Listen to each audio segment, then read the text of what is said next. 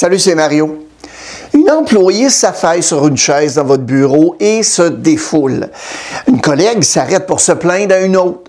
Une amie vous appelle pour vous faire part de ses frustrations. Vous écoutez et vous faites preuve d'empathie. Vous vous assurez qu'elle se sente entendue. C'est ce que font les personnes bienveillantes et compatissantes. De plus, se défouler, c'est bon pour nous. Après tout, il faut savoir se ventiler une fois de temps en temps. Non, non et non.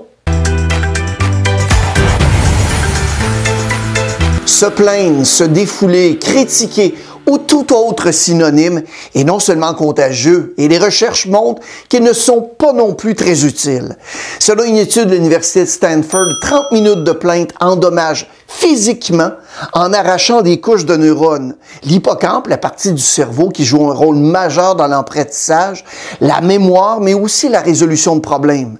Malheureusement, ça se produit autant lorsque vous vous plaignez que lorsque vous écoutez ces jérémiades. Se plaindre, c'est également contagieux comme le montre un certain nombre d'études.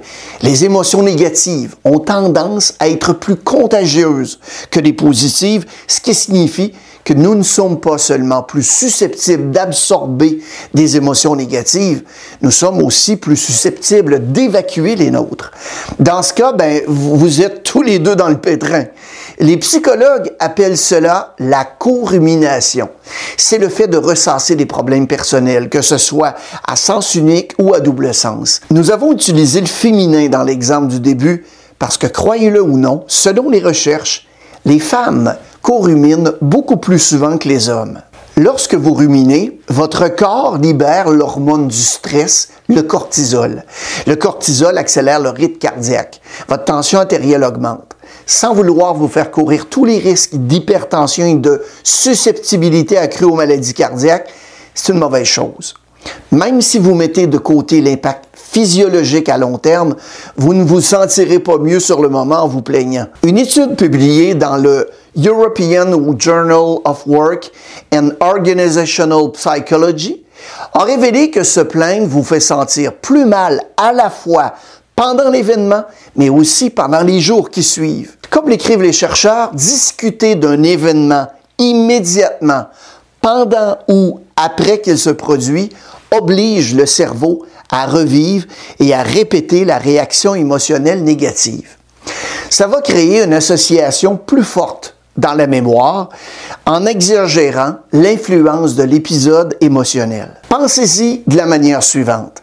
Le fait de ruminer un événement négatif ne permet pas de se. Au contraire, ça contribue à ancrer l'incident dans l'esprit de la personne qui se plaint.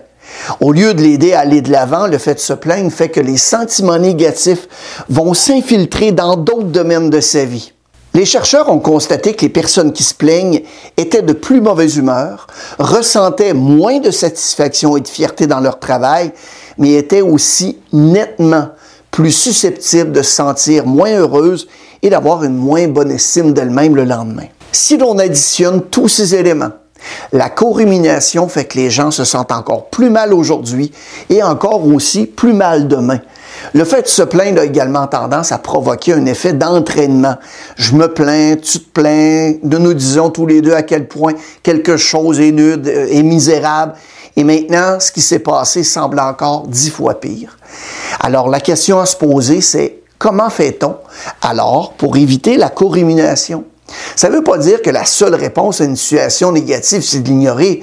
Ça ne signifie pas non plus qu'il faille se résigner, mais ça signifie que plus vite vous ou la personne qui veut co-ruminer passez en mode résolution de problème, mieux c'est. Écoutez donc attentivement lorsque quelqu'un commence à se plaindre.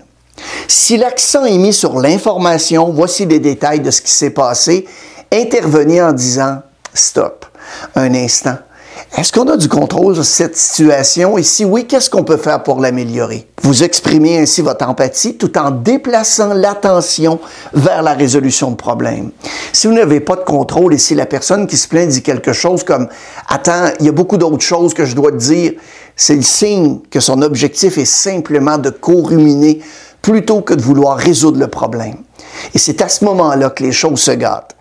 Vous ne pouvez pas simplement vous en aller, vous vous êtes déjà engagé. Dites simplement ceci. Tu sais, la dernière fois que quelque chose comme ça est arrivé, je me suis tellement concentré sur la situation, j'ai cessé de penser à la façon de l'améliorer.